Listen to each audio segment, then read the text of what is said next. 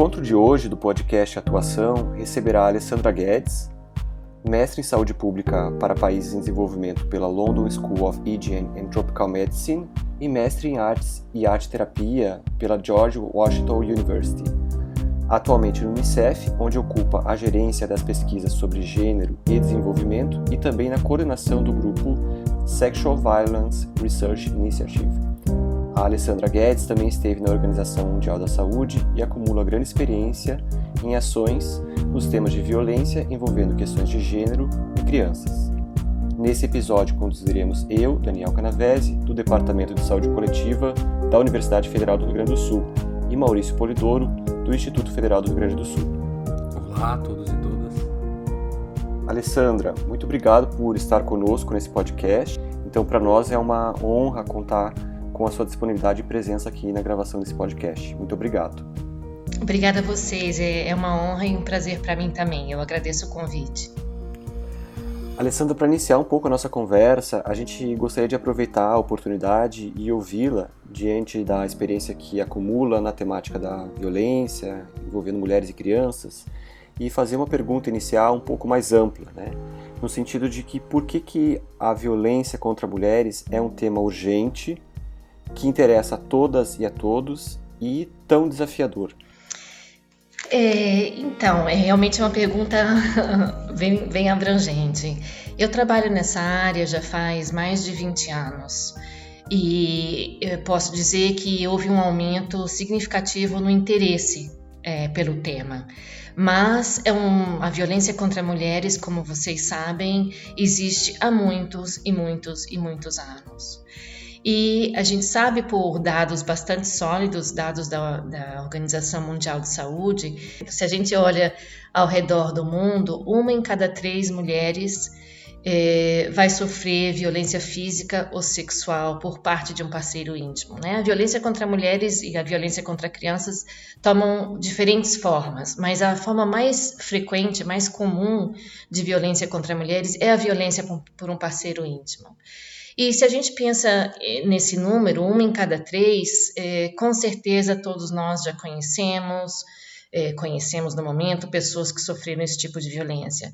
E o que a gente sabe, e, e, nisso a evidência científica cresceu muito nos últimos anos, é o tremendo impacto que essa violência tem não só as mulheres que a sofrem em termos de questões de saúde física e mental, muitos impactos na saúde sexual e reprodutiva, inclusive a violência é, por parceiros íntimos está associada a outras temáticas que nos preocupam tanto, como a gravidez não planejada, aborto inseguro, etc. Mas a gente está descobrindo também o tamanho do impacto é, nas crianças que vivem em famílias onde existe esse tipo de violência, na economia dos países que tem que arcar com os custos diretos de atenção em saúde, de justiça e também ah, com os custos indiretos, porque é uma importante causa de ausência de trabalho para as mulheres, de ausência de escola para as mulheres mais jovens.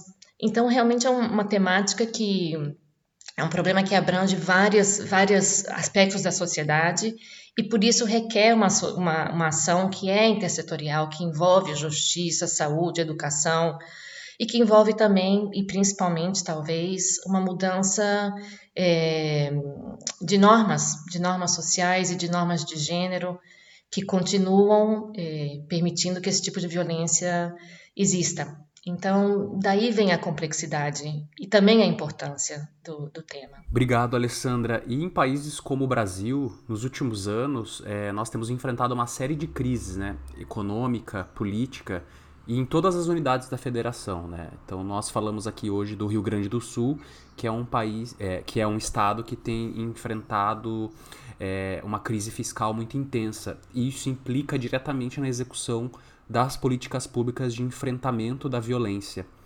Hoje, na pandemia do coronavírus, o boletim publicado pelo Fórum Brasileiro de Segurança indicou uma redução da violência contra as mulheres em 29% no Ceará, 21% no Mato Grosso, 28% no Acre, 13% no Pará e 9% no Rio Grande do Sul. Como nós podemos interpretar esses dados e de que forma os governos podem agir para enfrentar as violências durante essa pandemia? Eu imagino que esses dados eh, são dados que vêm de notificações à polícia, a serviços de saúde. Me fala um pouquinho mais sobre a origem desses dados. Esses dados vêm exatamente da segurança pública. Uhum. Dos boletins de ocorrência. Então, é super interessante. E a gente está vendo, assim, dia sim, dia não, sai uma matéria em algum lugar do mundo dizendo os níveis de violência contra mulheres aumentaram, os níveis de violência contra mulheres abaixaram por conta da pandemia.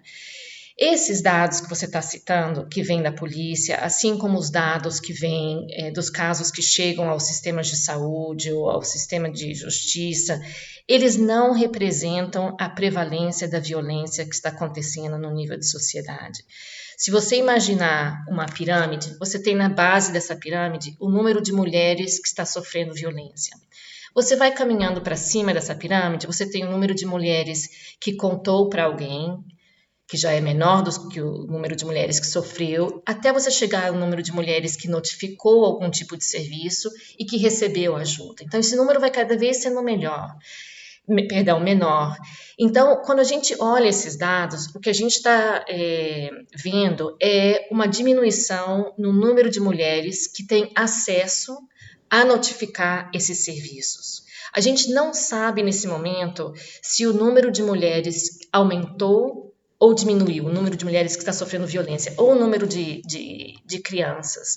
E a gente pode falar mais adiante de por que, que é difícil a gente estar tá tendo esses, eh, essa informação no momento, levando em consideração todas as medidas de, de isolamento social. Mas então é importante a gente saber que os números que estão sendo cotados não refletem uma diminuição no nível, na prevalência de violência. Eles refletem uma diminuição no número de mulheres que, por alguma razão ou outra, está conseguindo acessar a polícia ou serviços de segurança. E isso poderia ser porque essas mulheres estão em casa, é, muitas vezes é, coabitando com os próprios agressores. Isso pode ser também porque os serviços estão menos disponíveis, porque estão direcionados para questões relativas à pandemia. Um, enfim, pode ser por inúmeras razões, mas não pensemos que isso reflete uma, uma diminuição no número de mulheres que está sofrendo violência. Isso seria um erro. Certo. E, por exemplo, aqui no Rio Grande do Sul e também no estado de São Paulo, é, tem ah, ocorrido algumas iniciativas como o boletim de ocorrência é, online. Mas nós sabemos que as condições de vida, elas é, têm uma diversidade, principalmente relacionada à questão da moradia, à questão de acesso à informação. É, o que tu tem observado de iniciativas no mundo, se existe alguma iniciativa é, para enfrentamento da violência nesse período da pandemia e que ou que esses estados aqui do Brasil poderiam é, fazer para enfrentar essa violência durante esse período da pandemia. Uhum. É, e a outra questão também que vai junto com o que você mencionou é o próprio acesso à tecnologia que permitiria você fazer um, um boletim de ocorrência online. Né? É, ainda que no Brasil muitas pessoas tenham acesso à tecnologia, não são todas. Um, a gente está vendo várias iniciativas que estão aparecendo, algumas muito criativas ao redor do mundo. Eu acho que uma das questões principais é que é, a gente não se surpreenda com um possível aumento nos níveis de violência. E ainda que esses, esses, níveis de violência não aumentassem, a gente já sabe que os níveis antes da pandemia são suficientemente altos para justificar uma ação uh, pública. Então, o que, que isso quer dizer? Quando se está preparando um plano para lidar com a pandemia, para lidar com o Covid, tem que ser incorporado uma atenção aos casos de violência contra mulheres e contra crianças. Isso significa que os serviços que atendem, que prestam apoio para essas populações, têm que ser considerados como parte dos serviços essenciais. Eles têm que ter acesso aos equipamentos de proteção que permitam que eles continuem funcionando. Eles têm que ter acesso a recursos financeiros que, permi financeiros que permitam que continuem funcionando. Esse é número um. Número dois é pensar em estratégias criativas que permitam que as pessoas que sofrem esse tipo de violência tenham como acessar ajuda. Então, a gente tem visto, por exemplo, ah, há poucas semanas saiu uma parceria entre o WhatsApp e um grupo, incluindo o governo, na Argentina e no Chile, para um helpline silencioso, onde através do WhatsApp a pessoa pode pedir ajuda sem ter que falar nada, porque obviamente você telefonar para a polícia ou para qualquer outra pessoa e falar ao lado, principalmente se você está morando num ambiente onde os cômodos são pequenos, onde todo mundo está próximo um do outro, é muito difícil você conseguir privacidade para pedir ajuda. Então, quais são as estratégias criativas? Essa é uma delas de apps silenciosos.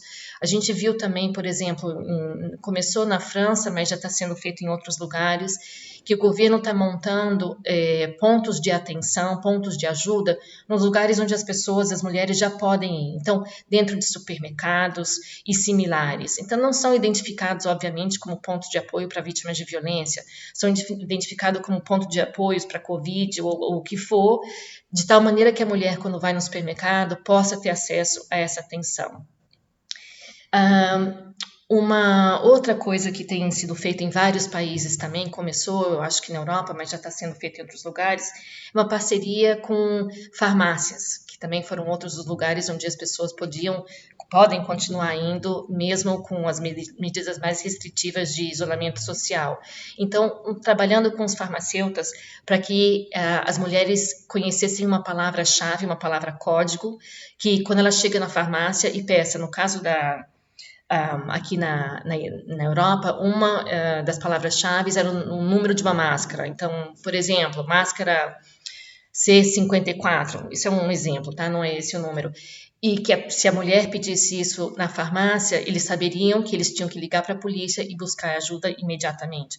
Então, todas essas estratégias criativas precisam ser pensadas para a gente poder é, sobrepassar esse obstáculo que é uma pessoa estando presa dentro de casa com o seu agressor ter acesso a, a pedir ajuda. A gente não sabe ainda como essas medidas estão funcionando. Eu acho que esse é um dos desafios. É, a gente está implementando estratégias a partir do que a gente tem de evidência, mas obviamente essa é uma situação nova, né, na sua dimensão e na sua uh, na sua amplitude. Então, vai demorar um tempo para a gente saber o, o, como elas estão funcionando, né? Mas é, o importante é isso, é manter os serviços abertos e buscar maneiras de facilitar o acesso das pessoas a esse, que estão precisando desses serviços. Obrigado, Alessandra, assim, por essas é, experiências e pensando um pouco na evidência científica, né, e nas especificidades do Brasil, você esteve é, no trabalho de um estudo que abordava violência contra mulheres em países da América Latina e do Caribe. Eu queria ouvir um pouco do que você pensa sobre as especificidades do Brasil que tornam ainda mais desafiador é, nesse momento da pandemia lidar com os casos de violência e parceiro íntimo. É interessante, porque assim, o Brasil é um país que tem dados epidemiológicos tão sólidos, né? Tem um, uma tradição de, eh, no seu serviço de saúde, no SUS, mas os dados eh, de prevalência de violência contra mulheres no Brasil não são dados muito bons. A pesquisa que a gente tem é uma pesquisa eh, pequena.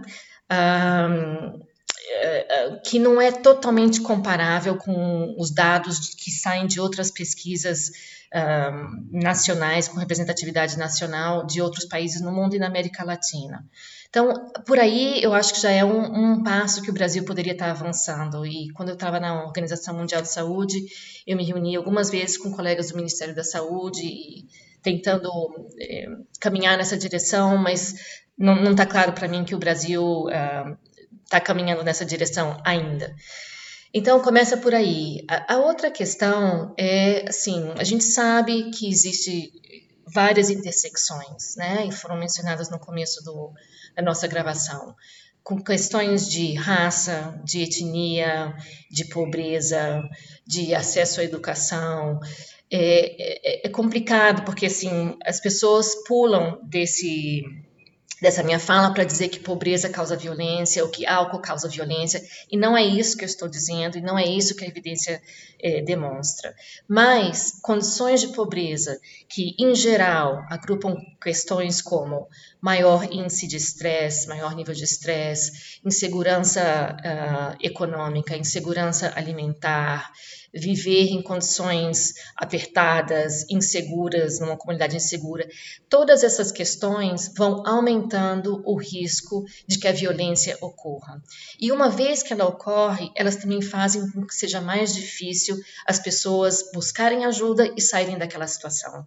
Porque, obviamente, além de uma, de uma é, possível Você tem uma relação eh, de depend... não dependência, mas uma relação emocional com seu parceiro íntimo. Você pode também ter uma relação de dependência econômica.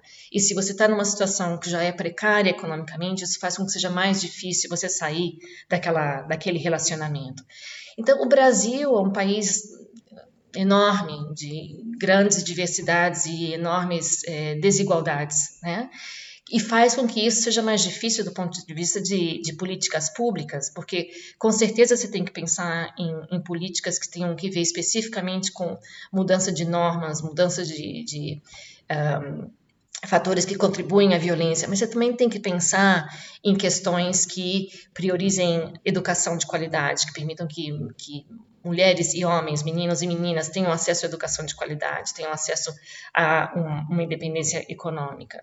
Você tem que pensar em questões de proteção social. Um, então, eu acho que a própria magnitude do, do, do Brasil é, faz com que seja um, um desafio, né? Mas eu acho que é, é, muito importante ressaltar duas coisas. Uma, a gente tem visto um aumento da evidência científica das estratégias que funcionam para reduzir uh, a violência em, em muitas formas uh, de uma maneira dramática. Então, a gente tem, por exemplo, pesquisas que saem da Nicarágua, onde num período uh, de 10 anos eles reduziram em mais do que 50% os níveis de violência por parceiros íntimos, violência física e sexual. E isso não é conseguido por uma só mudança, uma só política, é um conjunto de mudanças. E o que se encontra, não só que sai dessa pesquisa da Nicarágua, mas de outras análises que foram feitas, a importância da, dos movimentos de mulheres, a importância de grupos uh, de organizações não governamentais, de sociedade civil, e a gente sabe que no atual momento uh, político e econômico do Brasil, esses grupos estão sofrendo bastante, como estão as universidades, como estão vários outros grupos. Então, isso preocupa, né? Porque a gente sabe que esses são elementos essenciais para o sucesso de uma, de uma estratégia para eliminar uh, esse tipo de violência. E, ao mesmo tempo, a gente sabe também que são grupos que estão sob risco no momento. Obrigado, Alessandra. É, e uma questão que sempre é, volta e meia entra no debate é a questão da associação do álcool com a violência. É, na semana passada, aqui a gente está fazendo a gravação no dia 26 de abril, né?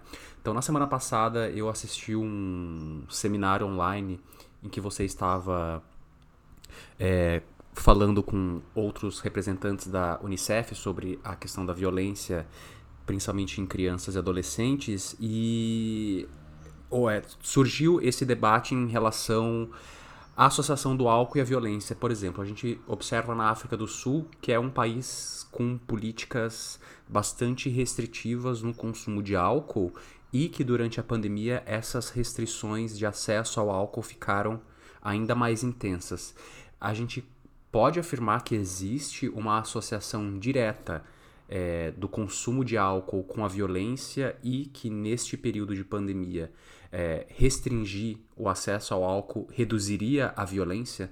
É uma questão, como você mencionou, super complexa e diferentes pessoas responderiam a sua pergunta de diferentes maneiras. Eu conheço colegas que estão nessa área, área há muito tempo que afirmam que existe uma relação, uma associação causal entre álcool e violência. Eu acho que é mais complicado do que isso.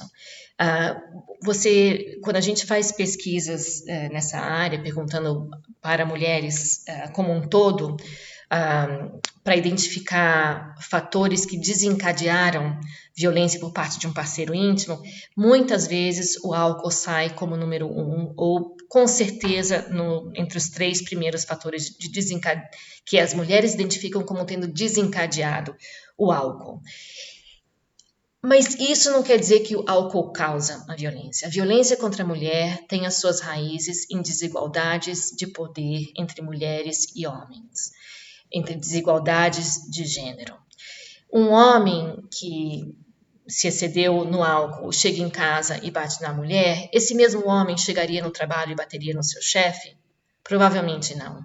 Então, é, você tem que levar todos esses fatores em, em consideração. E, e eu acho que é complicado a gente dizer que o álcool causa violência, eu não diria isso, mas reconheço, e acho que muitas pessoas reconhecem, que é um fator muito importante é, em termos de desencadear a violência e que por isso é um dos fatores que a gente tem que contemplar. Existem alguns exemplos, inclusive, que saem do Brasil, um exemplo famoso que sai de Diadema, um, de reduzir os horários de, de pontos de venda uh, do álcool e conseguirem se observar uma diminuição nas. Um, nas, no número de casos notificados à polícia de, de, violência contra a mulher. Mas também existem outros estudos que, que não demonstram isso, que não confirmam isso. Na pandemia, você tem alguns países que optaram por uma política mais restritiva de acesso ao álcool. E aí, assim, por um lado faz sentido, por outro lado, a gente não sabe o que vai acontecer ainda. Então, quando a gente publicou uh, no começo da pandemia um texto falando de algumas das, das políticas que estavam saindo, eu recebi algumas perguntas de, de colegas bastante sérios, dizendo: bom, o que, que isso significa para pessoas que são dependentes químicos, que são dependentes de álcool, se eles não têm acesso? Isso pode levar a um aumento de violência? E a resposta é que a gente não sabe. Né? A gente não sabe porque avaliar essas, uh, essas políticas depende, vai, vai, precisar de um pouco de tempo e depende da gente ter acesso um, às pessoas que podem estar sofrendo violência, o que é algo um pouco complicado no contexto atual, do ponto de vista ético e metodológico para pesquisas nessa área. Um, o que é importante ressaltar também é que, voltando a essa questão das condições do Brasil versus condições em outros países, em países onde as pessoas têm acesso a serviços de atenção de saúde mental, acesso a programas uh, para dependências químicas, a política pode funcionar de uma maneira. Em lugares onde você impõe eh, medidas restritivas e não tem acesso a esse tipo de atenção, a política vai provavelmente ter outro tipo de, de consequência. Agora, uma coisa que eu acho que é, é mais claro a gente dizer, que entra um pouco nessa linha, é o que a gente tem visto em, bom, consigo pensar em um país especificamente, onde um, lojas que vendem armas foram considerados serviços essenciais para que pudessem ter, ser mantidos abertos e se viu um aumento significativo no número de vendas de armas.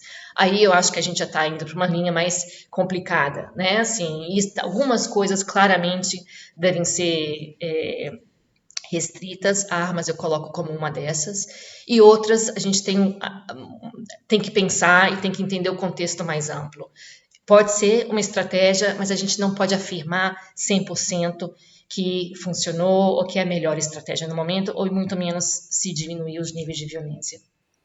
Muito obrigado, Alessandra, por nos apontar a devida necessidade de sensibilidade para a interpretação né, das afirmações assertivas sobre o abuso de drogas com a questão da violência. Para essa última pergunta, eu vou tocar um pouco no assunto da violência contra crianças e adolescentes, que ela para países em desenvolvimento como o Brasil é um desafio. Né? Desafio em virtude do financiamento, da sensibilidade que esse tema exige, né? para citar alguns dos desafios. Então, essa última pergunta tem dois grandes eixos. Acho que o primeiro, que a gente gostaria de ouvi-la, no sentido do, do que, de que temas têm sido mais urgentes sobre a questão do abuso de crianças nesse momento da pandemia da Covid, tendo em vista que elas estarão mais tempo em casa e também mais expostas às tecnologias de conexão à distância, o celular, o computador, né? E todo o universo que ali se abre para a pornografia, por exemplo. Então, que situações parecem ser sensíveis ou mais sensíveis nesse momento da pandemia? E uma segunda pergunta, um segundo eixo, é de como que a gente, nesse momento da pandemia, pode desenvolver, do ponto de vista metodológico e de questões éticas, que você mencionava ah, anteriormente, né, de pesquisas é, sobre, esses, sobre esses temas nesse cenário da pandemia. A gente tem alguma experiência ou também estratégia exitosa para se inspirar no sentido da condução de pesquisas é, no momento da pandemia envolvendo violência contra crianças e adolescentes? Então, assim, a, a questão, a, quando a gente, a gente, fala de violência contra a criança, mas na verdade dentro desse, de, dessa terminologia existem vários tipos de violência e algumas que afetam mais meninas, outras afetam mais meninos, algumas mais uh, presentes em diferentes grupos etários e com certeza em diferentes contextos, né? Então, o que uma das coisas não é a única, mas uma das coisas que, que uma das formas de violência contra as crianças que tem nos preocupado é a questão da violência que as crianças sofrem em casa, muita, muitas vezes é, dentro de um, de um conceito de uh, uh, disciplina, né, castigo físico uh, de crianças e também, como você mencionou, um aumento, um possível aumento de risco de, é, principalmente violência sexual através de, de meios eletrônicos. Mas, sim, acho que é importante a gente não esquecer que com uh, possíveis aumentos de pobreza, não só agora durante a pandemia, mas esse impacto que a gente vai estar sofrendo ao longo de, infelizmente, eu acho que alguns anos, o impacto socioeconômico, é, violências como exploração sexual, um, sexo transacional, que vão estar tá aí presentes, já estão, mas que quem sabe vão, vão aumentar em diferentes contextos ao, ao redor uh, do mundo. Por outro lado, assim, a gente tem uma das coisas que a gente está fazendo na, na Unicef é tentar entender o impacto uh, das medidas que estão sendo colocadas uh, em ação para conter a pandemia em diferentes níveis de violência. Então, a gente está com uma pesquisa que tem três uh, braços, por assim dizer, três eixos. Um é olhando um, Big Data, né? os dados que saem de mídia social, quais são os, os termos de, de, busca que a gente está vendo mais. É, então, esse é um, um, dos eixos. O outro eixo é olhando um, um possível aumento em busca de serviços, em termos do, de busca por, principalmente, helpline, acesso a helplines uh, em alguns países no mundo. E o terceiro é tentando fazer um, uma modulação é, do impacto dessas medidas em, é, a partir de dados é, já existentes de níveis de violência, eh, principalmente de castigo físico contra as crianças. E aí a gente vai começar a ter um, um pouco mais de ideia sobre quais são os tipos de violência que estão sendo impactadas. Eu estou envolvida nessa, nesse terceiro eixo dessa pesquisa e as conversas têm sido muito interessantes, porque, por exemplo, ao fechar as escolas, por um lado, você está tirando o acesso de crianças a pessoas que muitas vezes funcionam como primeira linha de contato, professores, é, assistentes sociais, que estão ali podem ajudar a identificar um possível caso de violência em casa. Ao mesmo tempo, a gente sabe que muitas crianças sofrem diferentes tipos de violência nas escolas ou no caminho de casa à escola e de volta. Então, você pode estar diminuindo o risco desse outro tipo de violência. Então, sim, a gente fica querendo uma resposta que seja um pouco preto no branco e clara, e infelizmente não é. E isso me leva à sua segunda pergunta, que é o que, que a gente pode fazer em termos de, de pesquisa nesse momento? Pesquisar o tema de violência, tanto contra crianças contra mulheres, é um tema sensível. Muitos temas, né, dos que a gente trabalha, HIV, AIDS, saúde mental, são sensíveis. Mas existem peculiaridades de você perguntar a uma pessoa se ela está sofrendo, já sofreu violência, que são ainda mais sensíveis. Em que sentido? Primeiro, porque a gente pode estar causando um, um um desconforto emocional ao perguntar para aquela pessoa, para reviver, para nos contar uma experiência traumática que muitas vezes, para muitas mulheres em especial, é a primeira vez que aquela mulher vai contar para qualquer pessoa na sua vida. Segundo, é o risco de um, que o agressor, de alguma forma, fique sabendo e, um, e exerça violência de uma maneira de retaliação, de, de vingança pelo fato da sobrevivente ter contado aquele tipo de violência. A terceira questão principal é que nós temos uma responsabilidade como pesquisadores, uma responsabilidade ética e moral, de ter certeza que se aquela pessoa, ao nos contar, precisa de algum tipo de apoio, que a gente faça tudo o possível para que aquela pessoa tenha acesso aos serviços. Então, o que, que acontece? Nesse momento, é muito difícil a gente conseguir ter é, pessoas que tenham privacidade e confidencialidade para responder uma pesquisa, ainda que fosse uma pesquisa por telefone ou por internet, o risco de quebrar essa confidencialidade, essa privacidade é importante e tem que ser minimizado a todo custo. Em segundo lugar, Muitos dos serviços eh, de atenção a sobreviventes estão com capacidade limitada e, mesmo que eles estejam abertos, pode ser difícil para que a pessoa tenha acesso àqueles serviços. Então, são duas questões muito importantes que fazem com que a gente tenha uma postura muito cautelosa. Na área de violência contra a mulher, a gente tá, publicou, publicou um, um, é, a primeira parte de um de um texto que é exatamente sobre isso, e a gente pode é, buscar uma forma de facilitar o acesso aos seus ouvintes, que é exatamente sobre como se pode é, recolectar dados via remota de maneira remotamente uh, de violência contra a mulher. Na área de violência contra a mulher, os nossos a gente entrevistou 10 uh, eh, especialistas na área. Os especialistas estavam um pouco divididos, alguns dizendo a gente já caminhou muito até agora, isso é importante, existem formas que a gente pode eh, promover a segurança, a confidencialidade e o acesso a serviços e a gente deve continuar a fazer. E outros dizendo para quê?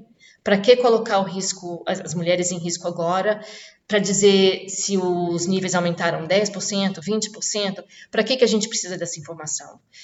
Qualquer informação que seja recolectada precisa ter uma finalidade prática que melhore os serviços e o bem-estar das pessoas que nos deram essa informação.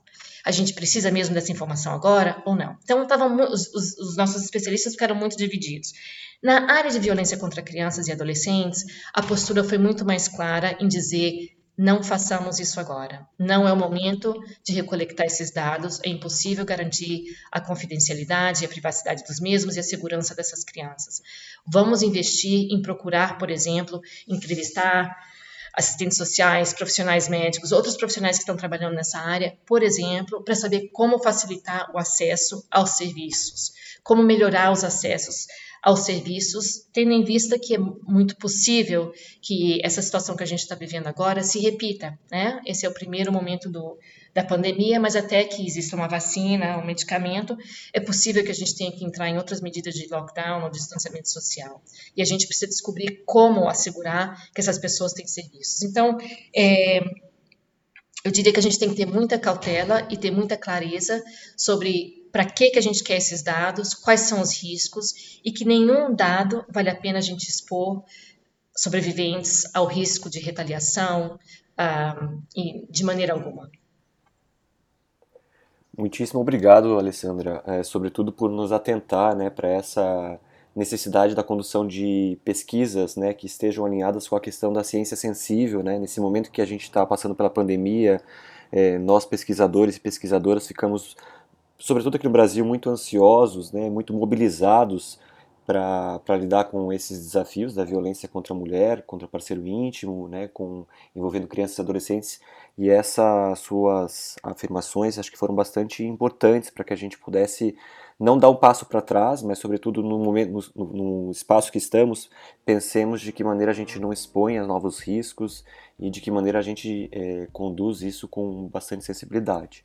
Eu queria desse momento também agradecer a sua disponibilidade, a sua participação, é, agradecer também a organização na sua agenda, né, desejando êxito na condução das pesquisas e das atividades nesse posto que você ocupa e deixar também um espaço para sua mensagem final, já é, solicitando, se fosse possível, a disponibilidade desse material que você mencionava, né, para a gente deixar como apoio também para quem foi, for escutar o, o áudio da gravação.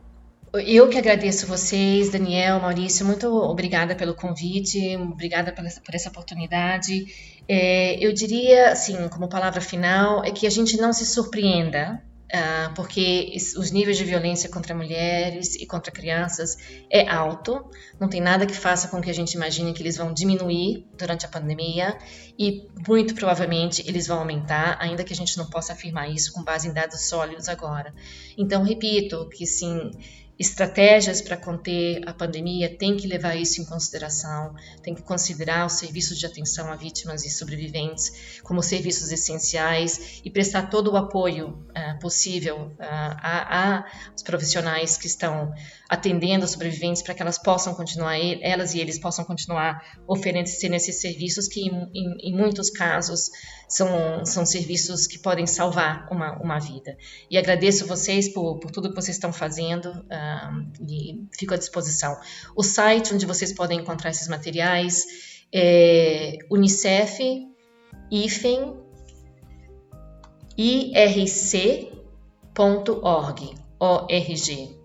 E lá vocês vão encontrar, tem uma página específica sobre toda a área de pesquisa em Covid, inclusive muito mais do que eu falei, que entra também na questão de educação e proteção social, que são áreas que colegas trabalham. Então, convido vocês para irem até lá. Muito obrigada. Obrigado, Alessandra, pela participação aqui no nosso episódio do podcast. Nós vamos deixar esse endereço na descrição do episódio e agradecemos profundamente por trazer esses temas de tão importância, é, principalmente nesse momento, e também de reafirmar a importância é, de organismos internacionais como a Unicef nesse momento de crise global. Muito obrigado e um bom trabalho para você.